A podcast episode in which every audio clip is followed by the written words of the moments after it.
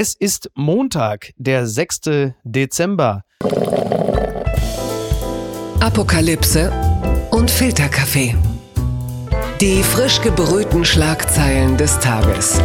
Mit Mickey Beisenherz. Einen wunderschönen Nikolaus Morgen und herzlich willkommen zu Apokalypse und Filterkaffee, das News Omelette. Und auch heute blicken wir ein wenig auf die Schlagzeilen und Meldungen des Tages. Was ist wichtig? Was ist von Gesprächswert? Worüber lohnt es sich zu reden? Und mit diesem Mann habe ich das letzte Mal geredet im Juli diesen Jahres. Äh, seitdem ist ein bisschen was passiert. Ich möchte mal behaupten, das Jahr hat sich nicht unbedingt zu seinem Vorteil verändert. Das gilt aber auch für ihn. Er ist Journalist, er ist Buchautor. Ich möchte auf seinen Bestseller verweisen, Die Kinder hören Pink Floyd. Außerdem ist er Feuilletonchef der Süddeutschen Zeitung und auch da ist er jeden Tag aufs Neue geh bis gänzlich überfordert. Guten Morgen, Alexander Gorkow. Guten Morgen. Ich habe gestern den großartigen Radio 1 Kommentatoren-Talk gehört, unter anderem mit Ulrike Herrmann, Hajo Schumacher, Markus Feldenkirchen. Liebe Grüße, moderiert von Marco Seifert. Und Marco Seifert, der die Veranstaltung 2G Plus, es ist wichtig darauf hinzuweisen heutzutage, im Tippi am Kanzleramt moderiert hat. Er bekam in seiner Anfangsmoderation Szenenapplaus dafür, dass dort neue Luftfilter eingebaut wurden. Das ist, ist auch äh, neu, dass man für solche Sachen mittlerweile Applaus bekommt, oder? Ja, ich weiß das, weil ich äh, eine elfjährige Tochter habe und in den Schulen zum Beispiel ist es immer noch nicht selbstverständlich. Unter anderem äh, wurde dort auch Bedina Gauss erwähnt, die dort regelmäßiger Gast gewesen ist in der Sendung, streitbarer Gast, aber immer unterhaltsam und sehr warmherzig. Äh, Marco Seifert sagte, dass er mit ihr telefoniert hätte äh, Wochen vorher und sie hatte sich darauf gefreut, an diesem Tag dabei zu sein. Am 5.12., also gestern, wäre ihr 65. Geburtstag gewesen und da wurde mir auch so ein bisschen schwer ums Herz, weil ich, ich weiß nicht, du hast sie wahrscheinlich auch schon kennengelernt? Ich habe sie mal ganz kurz kennengelernt und wir haben zwei, dreimal gemailt. Ähm, ich kannte sogar, da merkt man dann auch, dass man nicht jünger wird, sogar ihren Vater, ähm, Günther Gauss, den ich äh, via DVD oder so, ich weiß nicht, wo man sich das alles angucken kann, auf YouTube, äh, die sagenhaften Gespräche, die er geführt hat mit Schmidt und Strauß und so weiter.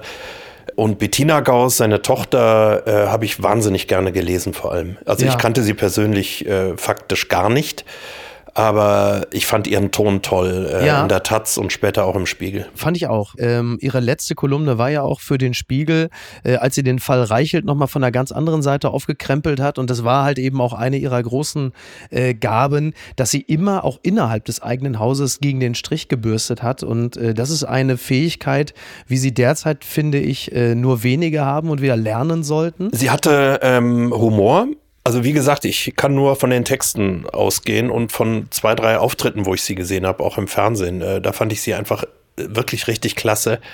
Sie hatte einen tollen Humor und auch gegen die eigene Zielgruppe und gegen die eigene Filterblase mitunter mal das Wort zu erheben und zu sagen, äh, macht euch nicht nass jetzt. Und ich kann mich erinnern, eines ihrer letzten, das letzte war ja das, äh, äh, wo sie über die Liebe im Büro geredet hat oder geschrieben hat, äh, was ich wirklich ähm, wirklich schön fand. Und das zweite war die, ähm, was mir so in Erinnerung geblieben ist, und das war auch, ist auch noch nicht so sehr lange her. Wenn das so weitergehe, werde sie sich einen Langstreckenflug buchen und dort ein Stück Filetsteak essen. Es gibt sie noch. Die gute Nachricht. Ist ja auch mal schön so anzufangen. Die Tagesschau meldet, Studie des Max-Planck-Instituts Infektionsrisiko mit FFP2-Maske minimal. Äh, es ist so, dass wenn sich ein infizierter und ein gesunder, ungeimpfter Mensch in einem Innenraum auf kurzer Distanz begegnen, liegt die Ansteckungsgefahr, wenn man sie trägt, demnach auch nach 20 Minuten nur bei 0,1 Prozent äh, ist die Person geimpft, dann geht es noch weiter runter. Das ist doch mal eine schöne Meldung, denn die äh, wird, also gerade diese Information wird in den nächsten Wochen wohl noch äh, kostbar sein. Es ist übrigens auch so, dass diese OP-Masken, äh, die ja auch immer noch gerne getragen werden, dass die auch bei guter Passform die Infektionsgefahr äh, auf maximal 10 Prozent herabsetzen. Also die Dinger muss man jetzt auch nicht gleich wegschmeißen, aber äh, gerade jetzt so in den nächsten Wochen wenn man im ÖPNV und in der Bahn unterwegs ist oder auch äh, im Einzelhandel oder sich privat trifft, wo auch immer, äh, weiß man ja jetzt, was man machen kann, um die Infektionsgefahr zu senken, speziell wenn die eine oder andere neue Variante unterwegs ist. Ja, ich bin immer so überrascht, weil man hört immer von neuen Untersuchungen, die irgendetwas bestätigen, was wir, glaube ich, seit zwei Jahren wissen. Und das mit den Masken, da habe ich heute auch gedacht, als ich das las, ja, da schau her. Aber ja. ich glaube, vor ein oder zwei Jahren gab es auch schon die Nachricht, Masken ja. schützen. Ja, ganz am Anfang, Übrigens, ganz am Anfang äh, ja nicht. Ja. Weil das war ja, das war ja eigentlich der Beginn der Fehlkommunikation in der Pandemie also, oder aber in der Pandemie, also wie Karl Lauterbach sagt. Also da sagte ja Christian Drosten sogar ganz am Anfang im März oder so, sagte ja, ja, er wüsste jetzt nicht, dass Masken so gut seien. Ich glaube, er sprach auch nicht unbedingt von FFP2-Masken, aber da begann ja diese lange Verkettung von äh, unglücklichen Informationen und Kommunikationsdellen. Ja, auf der anderen Seite der leben Pandemie. wir im Jahr 2021 und schon im Mittelalter haben die Leute sich mit Masken geschützt, wenn die Pest ausbrach. Tatsache, ja. Und es ist inzwischen, glaube ich, medizinisch deutlich besser bewiesen, dass es hilft. Und dass das jetzt heute wieder die große Nachricht war. Ich finde es ja gut, dass es nochmal kommuniziert ja. wird, dass Masken schützen. Aber was das dann für einen Aufschlag macht, finde ich dann ganz interessant eigentlich. Was ich spannender finde äh, in dem Zusammenhang ist, dass nicht nur äh, die Hilfsmittel äh, ähnlich sind wie zu Zeiten der Pest, sondern auch die Reaktionen der Leute. Wir, aber wir blicken gleich nach Sachsen. Wir kommen erstmal hierzu. Die Schlagzeile des Tages.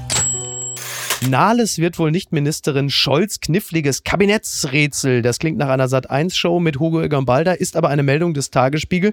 Die Scholz-Vertraute Andrea Nahles ist als Nachfolgerin für BA-Chef Scheele im Gespräch. Derweil wird die SPD-Ministerbesetzung zu einer Frage der Zählweise. Ja, heute soll dann endlich das SPD-Kabinett bekannt gegeben werden. Es ist ja derzeit nur bekannt, dass Wolfgang Schmidt Kanzleramtschef wird, Hubertus Heil wird Arbeitsminister bleiben oder Verteidigungsminister. Svenja Schulze, Bau oder Gesundheit und Christine Lambrecht wird Innenministerin. Aber da sind halt noch ein paar Sachen offen und ich zitiere den Tagesspiegel, da Scholz eine paritätische Besetzung mit ebenso vielen Frauen wie Männern angekündigt hat wird das Ganze nun zu einem kniffligen Kabinettsrätsel. Auf jeden Fall soll auch noch mindestens ein ostdeutsches Gesicht vertreten sein. Na, das ist doch schön. Das heißt, dass mein äh, Lieblingspolitiker im Moment, Herr Tschentscher, kommt nicht zum Zuge, ne? Keine Frau, ähm, Hamburg. Peter Tschentscher. Oder? Äh, ja, nix, also ne? äh, ist natürlich bei dem einen oder der anderen immer noch in der Verlosung, dass man sagt, naja, Peter Tschentscher als Gesundheitsminister ist ja auch noch nicht ganz vom Tisch. Vielleicht äh, wäre es ja auch ganz so, Petra Köpping ist doch auch SPD, ne? Ja klar, die ist SPD. Das ist die arme Frau in Sachsen, der ist gerade in den Vorgarten. Wäre vielleicht ganz hilfreich. Das ja. wäre vielleicht so eine Art, dass man sie wie so ein Intensivpatienten mit dem Helikopter direkt aus Sachsen rausholt und sagt, pass mal auf, Petra, wir äh, schlagen hier zwei Fliegen mit einer Klappe und holen dich äh, aus Sachsen raus und du wirst Gesundheitsministerin. Man weiß es nicht. Aber es wird natürlich interessant, da ja halt eben auch die SPD sich zum Ziel gesetzt hat, halt eben paritätisch die Ministerämter zu vergeben. Und da ist dann halt eben auch unter anderem für den gerade schon erwähnten Karl Lauterbach möglicherweise der Ofen auch schon aus. Ja, wird der Karl Lauterbach der Toni Hofreiter der SPD, ist das richtig? Äh, das ist nicht ganz auszuschließen. Ich muss zugeben, auch dieser Vergleich ist mir zwischenzeitlich schon gekommen. Ja, Karl Lauterbach ist halt irgendwie auch so ein, also sag mal, in SPD-Belangen ist er eher so der Klabauterbach, weil er natürlich nicht, wie man so schön sagt, nicht steuerbar ist. Er ist halt eben nicht der klassische Berufspolitiker. Äh, böse Zungen behaupten, Markus Lanz hätte äh, einfach die Ablösesumme so hochgeschraubt, dass man sagt, das können wir auf keinen Fall bezahlen. Man weiß es nicht. Ich bin auf jeden Fall sehr gespannt und eine Personalie scheint ja schon geklärt zu sein. Äh, Kevin Kühnert wird Generalsekretär mhm. der SPD. Ist auf jeden Fall dahingehend erstmal gut, finde ich, weil ein Generalsekretär ja auch im besten Fall ein guter Rhetoriker sein muss, der scharf die anderen Parteien auch attackiert, beziehungsweise auch die eigene Partei gut einhegt. Das hat Kevin Kühnert ja nun auch unter anderem dadurch bewiesen, als er 2019 die eigene Partei darauf eingeschworen hat, einen gewissen Olaf Scholz nicht zum Vorsitzenden zu machen, mhm. der wiederum jetzt die Größe, die strategische Klugheit besitzt, zu sagen, Kevin, du musst es machen. Kannst du dich eigentlich erinnern, dass wir im Juli über Olaf Scholz gesprochen haben, lieber Micky? Ich meine, wir hätten einen leicht spöttischen nee, Zug du, in nicht. unseren Mundwinkeln Ich habe im Juli gesagt, dass ich ein bisschen überrascht sei. Da lag die SPD noch bei 14 Prozent in den Umfragen mhm. und es war kurz vorm Sommerurlaub. Ja. Und ich habe gesagt, ich sei so ein bisschen überrascht, so parteipolitisch unabhängig, hätten doch eigentlich die SPD-Minister in dieser Regierung nicht Guten so Job viel falsch gemacht. gemacht. Ja, ich erinnere so, mich. Scholz eingeschlossen, ja, Ja. jetzt Wirecard, weiß ich nicht, keine Ahnung, ja. Aber so jetzt mal Mhm. Liebe Grüße an grundsätzlich als Fabio De Finanz- Masi ja, an dieser Stelle. Ja. aber eigentlich haben sie doch einen ganz soliden Job gemacht, so durch die Bank. Und ich meine, mich erinnern zu können, dass ich im Sommer gesagt habe, ich finde das so komisch, dass die Union so zehn Punkte in den Ja. Umfragen vor der SPD liegt. Irgendwas komme mir da komisch vor, weil Ja. die machen da ihren soliden Job, verkaufen sich aber sehr schlecht in Mhm. der Regel. Und gehen dann baden am Ende. Ja. Und das ist irgendwie eigentlich doch unfair. Und Siehe da. siehe da. Und vielleicht ist das ja mit Kevin Kühnert ein ganz guter Zug, weil es gibt Ich ja glaube- über 40 Jusos, glaube ich, in der neuen Bundestagsfraktion. Ja. Und für die ist er, glaube ich, so eine Art Heiland und dann fühlen sie sich da auch vertreten. Ja, ich, ich glaube, ich glaube, die Jusos sind in sich natürlich. Raucht so der eigentlich noch so viel? Hast du da Informationen? ist lustig, weil wann immer man über Kühnert spricht, das war zuletzt mit äh, Wiegald Boning auch so, da kam das Thema Rauchen auch auf. Alle machen sich irgendwie so, we need to talk about Kevin. Ja. Ähm, ich glaube, er- derzeit sieht er ein bisschen besser aus. Du spielst natürlich auf die Doku an, da wirkte er jetzt nicht sehr gesund, muss man sagen. Äh, und gerade in Zeiten der Pandemie, also muss man sehen, dass man also auch das Rauchen, also ganz viele Raucher belegen da auch, also alle sind angehalten, da auch äh, die äh, Intensivstationen also zu entlasten. Aber das ist ein anderes Thema. Ja, das ist schon spannend, weil die SPD es natürlich gut hinkriegt, durch diese Achse Klingbeil, Parteichef Baldiger, vermutlich, Generalsekretär Kühnert, die beiden können ja gut miteinander, plus Olaf Scholz, dass diese einstmals in sich völlig auseinanderdriftende Partei so gut eingehegt ist. Man hat auch den Frieden mit sich selbst gemacht. Eine unglaubliche Geschlossenheit, von der man bis vor wenigen Monaten noch gar nicht glaubte, dass das wirklich geht. Und ich könnte mir vorstellen, dass das, so wie sie da jetzt aufgestellt sind, tatsächlich dazu führt, dass sie auf eine ganz lange Zeit hinweg wirklich gut und stabil agieren und regieren. Ja, kann man sich vorstellen und man weiß nicht, was äh, heute ist Montag, was am Dienstag ist. Ja, Aber man kann es sich vorstellen. Sie machen einen äh, nahezu erschütternd soliden Eindruck. Das hätten wir ja im Juli noch nicht gedacht. Blattgold.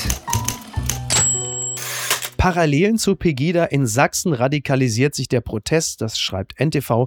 Die Corona-Lage in Sachsen ist dramatisch, trotzdem mobilisieren Maßnahmen Gegner seit Wochen zu Protesten. Der wütende Mob vor dem Haus von Gesundheitsministerin Köpping ist der bisherige Höhepunkt einer fortschreitenden Radikalisierung. Die Politik will nun härter durchgreifen. Ja, wir kennen die Bilder alle, äh, die äh, Fackeln. Äh, man hatte zwischenzeitlich das Gefühl, das ist so eine Art Zapfenstreich, nur ohne Big Band und Merkel. Wobei Merkel Rufe hat es wahrscheinlich auch gegeben. Ähm, es ist natürlich absolut verstörend. Wir kennen die Inzidenzen in Sachsen. Äh, der erste Hotspot hat jetzt auch, glaube ich, die, was war es, die 3000er Marke geknackt. Und die Frage, die sich außerhalb äh, von Orten wie Freiberg oder so alle stellen, ist, äh, wie geht man denn jetzt mit denen um? Also die Antwort ist auf jeden Fall anders als bisher. In dem Fall, es geht ja hier nicht um Menschen, die Angst vor einer Impfung haben, die Ja. ich ernst nehmen würde politisch, äh, was ja Herr Bovenschulte in Bremen gemacht hat Ja. und zwar sehr erfolgreich. Ja. Äh, Also kleiner Gruß an Markus Söder, der angebliche Failed State Bremen. Man geht zu den Leuten, man redet mit ihnen, man versucht sie zu überzeugen und dann gibt es eine Minderheit von Radikalen in dem Fall Genau. und das sind die Leute, die zu Frau Köpping gegangen sind. Und da kann man doch eigentlich äh, ganz normal die Frage stellen, wo ist eigentlich der Staat? Ja. Und wo ist die Polizei? Mm, Weil da kann ich dieses ganze Gerede von der gespaltenen Gesellschaft nicht mehr so richtig hören. Genau. Die Gesellschaft ist immer gespalten gewesen. Es gab noch nie eine einheitliche Gesellschaft. Naja, aber die Gesellschaft war selten so wenig paritätisch gespalten wie jetzt. Also du hast eine Spaltung, so aber es. Also Spaltung es sind ungefähr ja nicht durch 70 die bis Mitte. 80 Prozent. Es gibt ja auch, wie gesagt, es gibt Menschen, die haben Angst vor einer Genau. Impfung. Exakt. Mm, Die möchte ich nicht verurteilen, weil ich finde, mit Ängsten muss man ernsthaft umgehen. Und Genau. dann gibt es Leute, also trotz der Informationen, die sie haben, haben sie noch Angst. So. Ja. Aber diese Leute muss man überzeugen. Das ist dem Herrn Bovenschulte in Bremen vorbildlich gelungen. Das Ja. sieht man an den Zahlen. Ja. In anderen Ländern, wie zum Beispiel in Bayern, ist es nicht gelungen. In Sachsen offenbar auch nicht, obwohl ich glaube, dass Kretschmer sich da irre bemüht hat. So, ja, das glaube ich auch, aber ich glaube, das stimmt, das stimmt. Aber der Ton, den er angeschlagen hat, ähm, zeugt ja dann langsam von einem Verständnis für die komplett Unverständigen und Zugangsunwilligen. Also die jetzt da, also du musst, ich glaube, jetzt sind wir wirklich ähm, in einer Situation, also das sind ja Menschen, die autoritär denken und ich glaube, das sind Leute, die auch nur Autorität verstehen. Und also wir Das reden ist- über das- die Fackel. Ja, aber, es, Fackel. äh, aber ja. es ist, Micky, wir, wir reden hier also aus einer Position heraus, jetzt 2021, ich kann mich ja noch erinnern, als Kind 1977, äh, Ja. heißer Herbst, RAF, äh, Ja. es begann die ganz große Rasterfahndung überall im Land. Also wegen einer relativ kleinen Truppe von Ja. kaltblütigen Mördern ist mehr oder weniger das ganze Land auseinandergehebelt worden. Ja. Ja. Und jetzt haben wir den Fall, dass es doch, also immerhin sehr, sehr viele sind, wenn auch natürlich im, in der Gesamtbevölkerung eine wirkliche Minderheit. Ja. Aber es sind sehr, sehr viele, die Grundfesten unseres Zusammenlebens in Frage stellen und die Menschen gefährden. Ja. Ich kenne Ärzte, die bedroht werden von einer Vereinigung von anderen Ärzten, die sich äh, gegen Impfungen aussprechen und die denen drohen mit Gerichtsverfahren und Ja. so weiter. Und da ist der Staat jetzt gefragt. Das meine ich, aber das ist ja, wir sprechen ja eine Sprache. es das gibt, ist ja kein, das, es gibt keinen Philosophen, äh, keinen Karl Popper, keinen Soziologe ähm, wie Max Weber hat Politikern aufgetragen oder ihnen geraten, und das sind jetzt ja sehr liberale, also keine christlichen Philosophen oder Soziologen, sondern es sind sehr liberale, also Philosophen, die eher gesagt haben, weniger Staat. Ähm, Ja. Keiner von denen, ob es die Gesinnungsverantwortungsethik ist von Weber oder äh, Popper, keiner von denen hat Politikern aufgetragen, sich aus der Nummer rauszustehlen und immer nur zu sagen, wir dürfen die Gesellschaft nicht spalten. Nein, es gibt in jeder politischen Frage gerade von so einer Vehemenz Spaltungen in der Gesellschaft. Und bis zu einem gewissen Grad müssen wir die aushalten und müssen Genau. mit den Leuten diskutieren.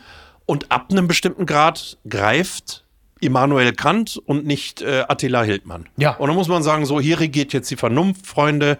Das haben wir jetzt, glaube ich, wirklich ausdiskutiert. Und wer zu einer Politikerin geht und sie persönlich bedroht, der muss mit Konsequenzen rechnen. Das bringt uns unweigerlich direkt hierzu. Die unbequeme Meinung. Kommt von Willy Winkler, du kennst ihn. Er veröffentlicht in der Süddeutschen Zeitung und der Text heißt: Spendengala im ZDF bitte einwickeln. Bei der Springer Spendengala Ein Herz für Kinder im ZDF finden Bild, Scholz, Habeck und Baerbock wunderschön zusammen. Und ähm, Ein Herz für Kinder, die Gala lief am Samstagabend im ZDF, selbstverständlich von Johannes Baptist Kerner moderiert. Wer sonst würde sich dafür, also wer sonst würde, also er, er hat es gemacht. Und unter anderem schreibt Willy Winkler, Nachdem es mit Merz und Söder nichts wurde, hatte man sich bei Springer verzweifelt an Laschet geklammert und muss jetzt doch mit Scholz leben. Gut, dass Scholz so gut mit Springer leben kann, dass er weiß, worauf es ankommt. Stolz, als wäre es das britische Königshaus, twitterte Bild, Bildchef Johannes Boje empfängt bald Kanzler Olaf Scholz auf dem roten Teppich der großen Spendengala. Und dann schreibt er auch noch, alle anderen Events sind alle abgesagt. Deutschland, ein einziger grauer DDR-Obrigkeitsstaat. Schöne Grüße an Matthias Döpfner. Niemand wird es B-Promis und D-Cups verübeln, wenn sie über diesen roten Teppich laufen. Die Anlässe, ein neues Kleid oder eine neue Frau oder einen neuen Mann auszuführen, sind rar geworden. Alle Filmbälle abgesagt. Kein Event weit und breit die Showtreppen verwaist. Ja, weder du noch ich haben es gesehen. Wir hatten entweder beruflich zu tun oder Doppelpunkt Besseres. Ich habe 30 Sekunden gesehen. ja, Ich gestehe. ich habe wütende SMS äh, von diversen Menschen aus meinem persönlichen Umfeld bekommen, unter anderem von äh, meiner Frau. Liebe Grüße an Niki Hassania. Es waren viele Ausrufezeichen in den jeweiligen SMS. Es waren wenig wohlmeinende Worte zu finden. Äh, ich meine, ich hätte auch Kotz-Emojis gesehen. Für Ja, mich ich ist- ich habe nur ja. gesehen, wie Jutta Speidel stand auf der Bühne und dann machte Kerner so eine Handbewegung und sagte, da reicht nicht die oder jene. Da muss es schon die Präsidentin der Europäischen Kommission sein oder des Parlaments. Ja. Und dann kam äh, Frau von der Leyen aus der Kulisse. Wieder im Hunger Games Präsentationsmodus. Ja. Und das, äh, ja, ja. das war's dann Ja. für mich. Also menschlich warmherzig Aber menschlich wie die war es Omikron-Variante. bestimmt, Ähm, es ist halt, also diese Herz für, also man muss das ja so sehen. Wir haben jetzt die Herz für Kinder Gala der Bild, was für mich immer schon moderner Ablasshandel gewesen ist, von allen Anwesenden, die dort sind. Und auf der anderen Seite hast du halt denselben Samstag, an dem die Bild aufgemacht hat, mit den äh, Köpfen von Viola Priesemann, äh, von Dirk Brockmann und von Michael Meyer-Hermann, also den Experten, den Wissenschaftlern, die unter anderem auch die Bundesregierung beraten haben in kritischen Fragen der Pandemie. Und dann steht dann da vorne ähm, Expertentrio schenkt uns Frust zum Fest. Und dann sind da noch Geschenkpakete mit den Aufschriften Geschenke, Kauf 2G, Familienfest nach Corona-Regel, Kinoverbot für Ungeimpfte. Und das ist dann der Sound, den äh, die Bild gerade so nach außen bläst. Äh, der sehr Heißt verehrte. das, ich ich ja, muss jetzt mal fragen, weil ich meine, das Bild, das macht, das ist ehrlich gesagt, das Ja. überrascht mich jetzt nicht so ja, furchtbar. Ja, Äh, Kinoverbot für Ungeimpfte? ja. Und das ist eine News? Also wieso sollte ich mit Ungeimpften ins Kino gehen? Das ist- Das, also ich, frage, ich bin jetzt gerade, Ja. ich habe es nicht gesehen, ich bin jetzt Ja. gerade so überrascht, Ja. dass das sozusagen eine Schlagzeile ist, die zur Empörung führt. Ja. Weil wieso sollte ich jetzt mit Ungeimpften mich in ein Kino setzen? Das ist doch, ja.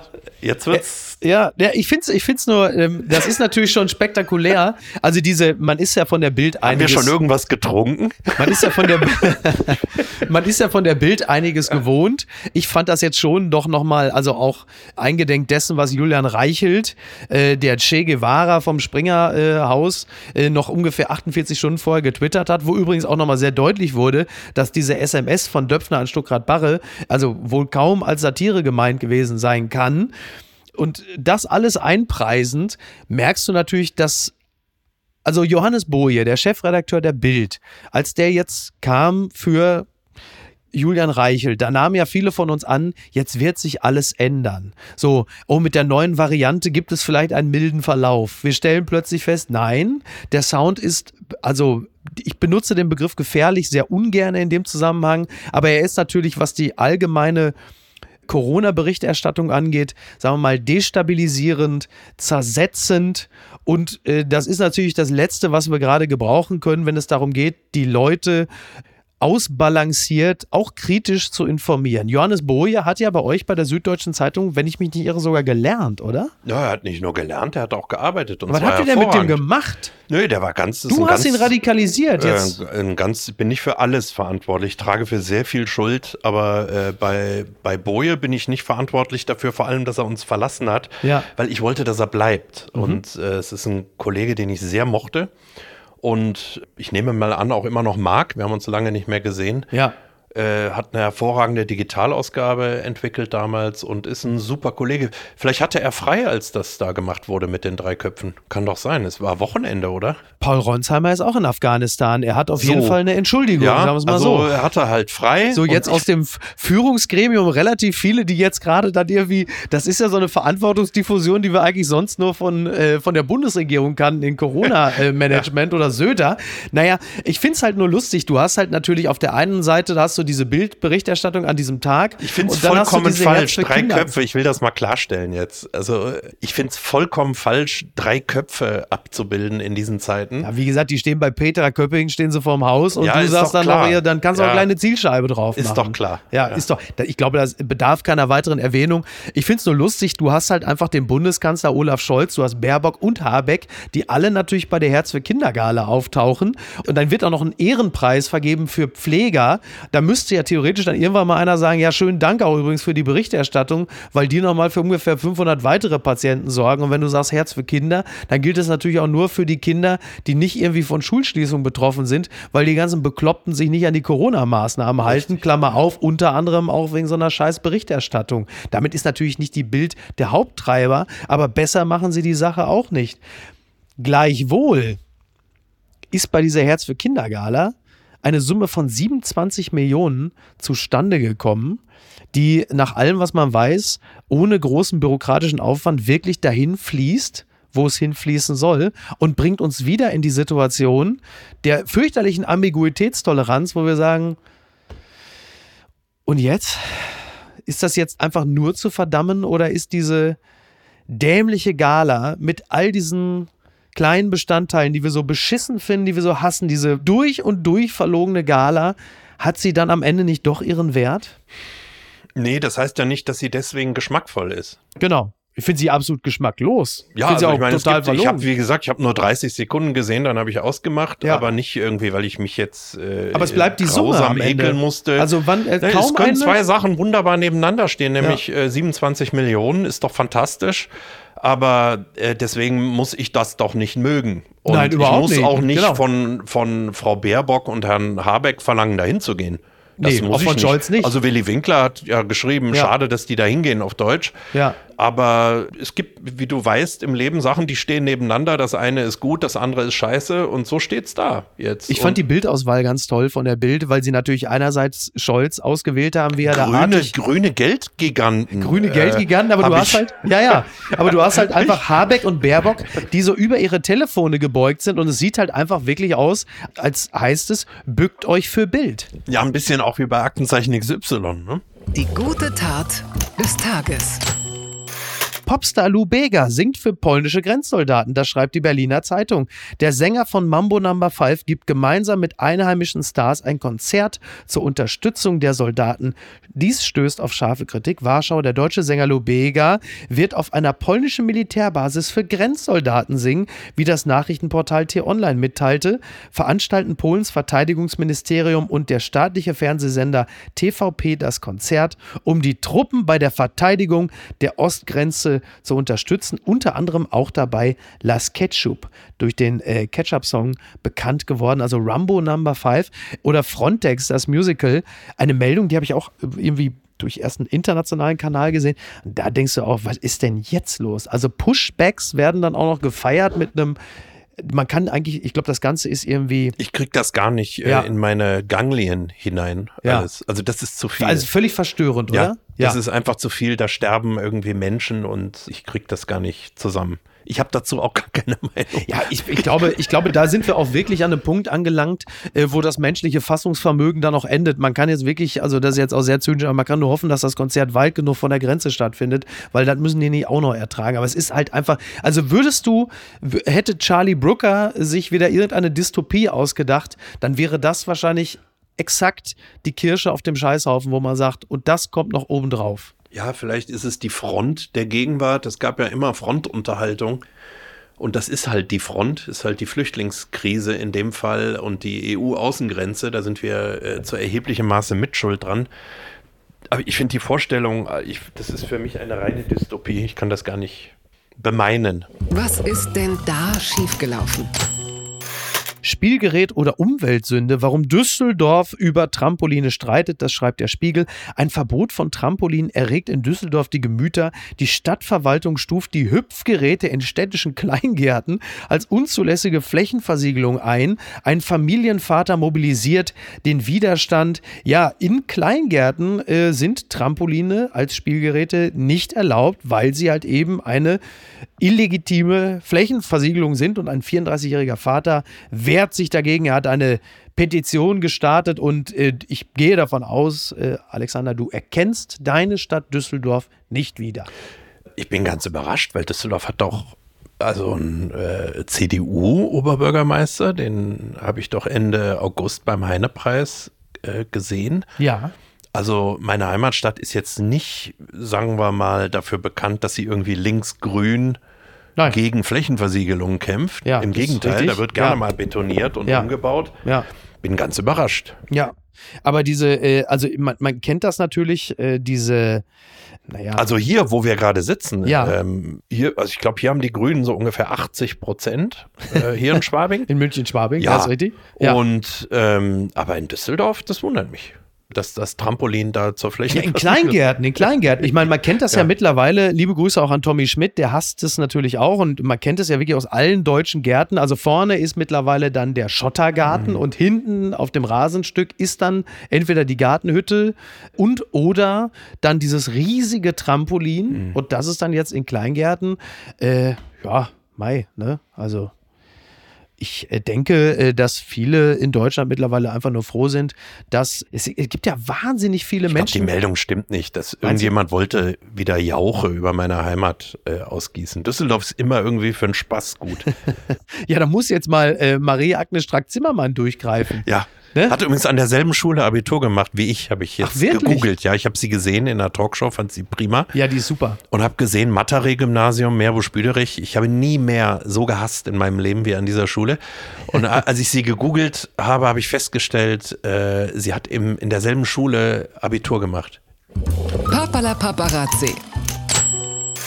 Tina Turner-Hit erinnert Prince William an Autofahrten mit Diana. Das schreibt auch NTV. Äh, Prince William muss immer an seine Mutter denken, wenn der Song The Best von Tina Turner läuft. Jetzt muss man äh, sagen, ähm, ich verbinde grundsätzlich, wenn ich das Thema Autofahren und äh, Prinzessin Di höre, höre ich, also denke ich selten an Positives. The Best, ich denke ja immer an, das habe ich glaube ich auch, als wir gemeinsam auf der Bühne waren, habe ich ja erzählt, der Wahlkampf von Edmund Stoiber für die CDU. Der Auftakt begann mit The Best von von Tina Turner. Da war der Song, hatte noch nicht äh, seinen Refrain erreicht. Da hatte sich Edmund Stoiber schon das erste Mal auf die Schnauze gelegt, als er versucht hat, aufs Podium zu kommen. Das ist das, was ich mit The Best äh, verbinde. Aber äh, gut, ja, sicher, äh, ist doch völlig in Ordnung. Ja, du selber hast ja, was, was Musik angeht, du hast ja momentan ganz andere Herausforderungen. Ich sage nur Mastodon und mhm. Apple. Mhm. Ja, ich bekomme, ich bekomme, von Apple ähm, seit einigen Tagen, aber ich bin nicht der Einzige. Ich meine, du spielst darauf an, dass ich ein alter Mann bin und es jetzt auch gemerkt du habe. Du hast Apple angeschrien. Ja, ja, ja, ich habe Apple angeschrien, weil sie mir ständig aufs Handy schicken, ich soll die Musik leiser machen. Sie hätten ausgerechnet, dass ich die letzten sieben Tage zu laut Musik gehört habe. Und äh, das nervt natürlich ungeheuerlich. Ich finde diese Bevormundung irre und frage mich auch, ehrlich gesagt, ich bin ja jetzt ein alter Mann, ich frage mich, äh, was wird denn da für eine für eine Generation eigentlich rangezogen, die ständig von ihren Geräten ermahnt werden, mach das leiser, zieh dir einen Schal an, du frierst, du bist unglücklich, deine Musikauswahl ist zu traurig. Ja. Ist ja kein Wunder, dass die den ganzen Tag rumjammern und bei Twitter und sonst wo, ah, ich fühle mich marginalisiert, ich bin unglücklich und so, wenn das schon vom Silicon Valley so gefördert wird. Das bringt mich dann aber wirklich, jetzt hast du eine Fantastische Platte übrigens, Mastodon, die neue wir waren ja schon jetzt gerade schon bei Silicon Valley und äh, Hypersensibilität. Sowas kann man sich nicht ausdenken. Oder halt eben doch. Muss man ja auch, wenn man nämlich zum Beispiel Weihnachtsgeschenke äh, jetzt mal so langsam besorgen und verpacken möchte. Und da du es ja gerade schon so schön eingeleitet hast, äh, lege ich mal vor, ich lese ja gerade Every von Dave Eggers, das ist der Nachfolger von The Circle. Und äh, in diesem Buch geht es halt eben unter anderem, also es ist natürlich eine, eine Form der Satire, die halt einfach spöttisch äh, den Zeitgeist reflektiert, halt eben diese Hypersensibilität, die Unfähigkeit, sich auf Unerwartetes einzulassen, diese wahnsinnige Vulnerabilität und Fragilität und auch ähm, die tiefe Sehnsucht einer Generation, also so viel Gutes, wie es eben geht, aus sich selber rauszubringen pressen und dahingehend auch heftigste Einschnitte in das persönliche Lustempfinden im Zweifel auch in Kauf zu nehmen. Und das treibt dieser Roman äh, auf die Spitze. Unter anderem geht es dann natürlich auch um den sehr persönlichen CO2-Abdruck, den man hinterlässt. Und ich bin jetzt auf der Mitte des Buches und äh, wenn man unter anderem auch mal ein Interview gelesen hat von Jordan Peterson mit einer jungen Journalistin, dann ahnt man schon, worauf dieses Buch und die Pointe äh, zusteuern muss. Und gerade das Thema Sprachsensibilität. Man muss zugeben, Dave Eggers blickt natürlich auch äh, mit einer gewissen Herablassung auf die neue Achtsamkeitstendenzen und die Sprachsensibilität und diese totale Durchleuchtung auch äh, von Tech. Firmen und Firmen, die vorgeben, zum Wohle des Menschen immer neue Innovationen auf den Markt zu bringen, die aber gleichsam dazu führen, dass man immer mehr durchleuchtet und auch eingezäunt wird auf die eine oder andere Art und Weise. Ich finde das Buch trotzdem sehr amüsant. Wie gesagt, man ahnt ein bisschen, worauf es hinausläuft. Es ist auch äh, ein bisschen formelhaft erzählt. Trotzdem hat es echt sehr, sehr unterhaltsame und bitterböse Episoden, die den Zeitgeist beziehungsweise äh, entweder reflektieren oder ihn halt einfach gnadenlos weiterdrehen. Und wenn ich über Sprachsensibilität spreche, dann komme ich natürlich unweigerlich äh, zu einem Buch, das äh, von einer Zeit berichtet, in der äh, Sprachsensibilität natürlich überhaupt nicht Thema war. Und das bringt mich dann äh, zu dem Buch eines gewissen Alexander Gorkov. Und wir machen das jetzt so ein bisschen wie im Die Agenda-Podcast von Gerd Schröder. Das heißt, ich lese jetzt das vor, was du mir aufgeschrieben hast, stelle dir Fragen und du kannst dann jetzt so generös abwinken, so, aber, aber, Bela, komm, lassen wir es weg. Ist doch auch viel zu groß gemacht, so doll war ich gar nicht. Dein Buch, Die Kinder hören Pink Floyd, äh, erzählt hat eben von einer Zeit, im Großraum Düsseldorf, in dem Sprachsensibilität halt eben jetzt nicht das Gebot der Stunde war. Nee, äh, das war es nicht. Also man ist mit all diesen Fragen, die heute unter dem Stichwort äh, Marginalisierung laufen, äh, anders umgegangen. Das ist halt die Zeit gewesen. Ich habe mich allerdings wirklich bemüht, diese Zeit nicht zu verklären. Äh, das war halt so. Also man sprach über Behinderte anders. Es ist ein Vorort gewesen von Düsseldorf, der irgendwann mal ähm, eher bäuerlicher war. Es gab viele noch von den alten Bauern, die da lebten und da wurde anders gesprochen. Unbegrenzte Unmöglichkeiten. Ruhr24.de schreibt, Forscher stehen vor Rätsel. Experiment in der Antarktis deutet auf Paralleluniversum hin, in dem die Zeit rückwärts läuft. Ich ähm, kann das jetzt im Detail auch in der Kürze der Zeit nicht mehr erklären. Ich vermutete, es handelt sich einfach nur um Sachsen, ist aber wohl dann doch noch was anderes. Ähm, Zeit rückwärts laufen. Ich habe genug, seitdem ich den Film Tenet geguckt habe. Ein Film, der mit etwas Abstand für mich, also mittlerweile auf einem Level läuft wie äh, Gibt dem Affen Zucker von Ariano Celentano, was die Erzählweise angeht und auch die Tricktechnik.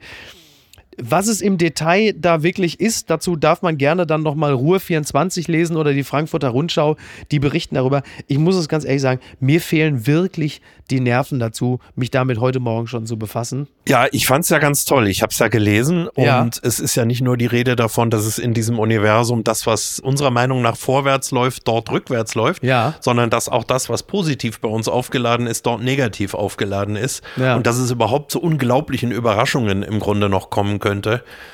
Und äh, also jeder Bäcker und jeder, jeder, äh, keine Ahnung, Friseursalon hat ja heute seine Philosophie. Ja. Und das ist eigentlich meine weil ich weiß natürlich ungefähr, was passieren wird, wenn die Inzidenz so und so weitergeht mhm. mit den Intensivstationen. Ja. Aber ganz grundsätzlich glaube ich, dass das stimmt, was da steht in dieser Meldung, nämlich dass das Universum für uns noch ein paar Überraschungen bereithält. Ja, darauf können wir uns auf jeden Fall sofort verständigen.